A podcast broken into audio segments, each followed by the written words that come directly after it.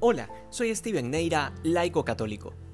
Hoy es un día muy especial para la Iglesia, después de la solemnidad de la Navidad, por supuesto, porque recordamos el cumplimiento de esas promesas que Dios ha hecho no solo al pueblo de Israel, sino a todo el género humano. El cumplimiento de la promesa de un Mesías que habría de venir a liberarnos del yugo del pecado. La primera lectura del profeta Isaías nos habla de una gran luz que amanecerá sobre Jerusalén y que todos los pueblos acudirán hacia ella. Y en este sentido se rompe de a poco esa concepción nacionalista que durante siglos ha venido acompañando al pueblo judío. Justamente por eso la llegada de los magos de Oriente marca una afirmación teológica bastante fuerte.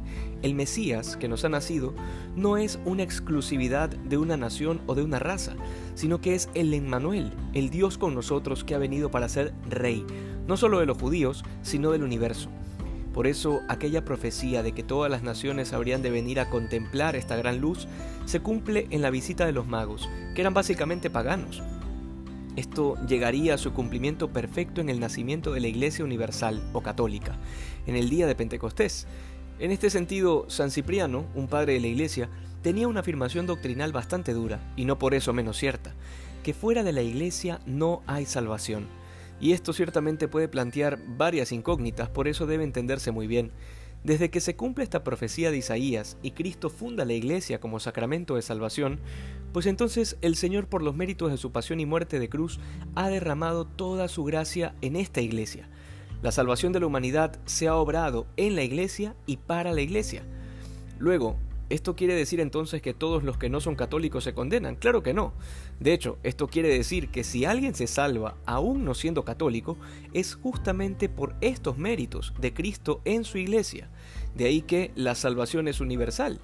Y por otro lado, esto tampoco quiere decir que por el hecho de ser católicos ya estamos salvados. Todo lo contrario, tenemos una responsabilidad muchísimo mayor por la cantidad de gracias que hemos recibido.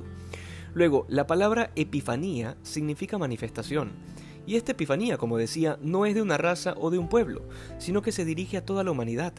Para nosotros católicos, esa epifanía encuentra su sentido último en la Eucaristía. No hay cosa más universal que esa. La epifanía de Dios, la manifestación de Jesucristo, tal como se dio ante los magos de Oriente, se nos da a nosotros en cada misa. Por este motivo, siempre debemos tener la actitud adecuada para vivir el misterio de nuestra fe. Pidamos al Señor que nos conceda un corazón reverente para poder vivir esta Epifanía en nuestra propia vida. Que hoy seamos más santos que ayer. Dios te bendiga.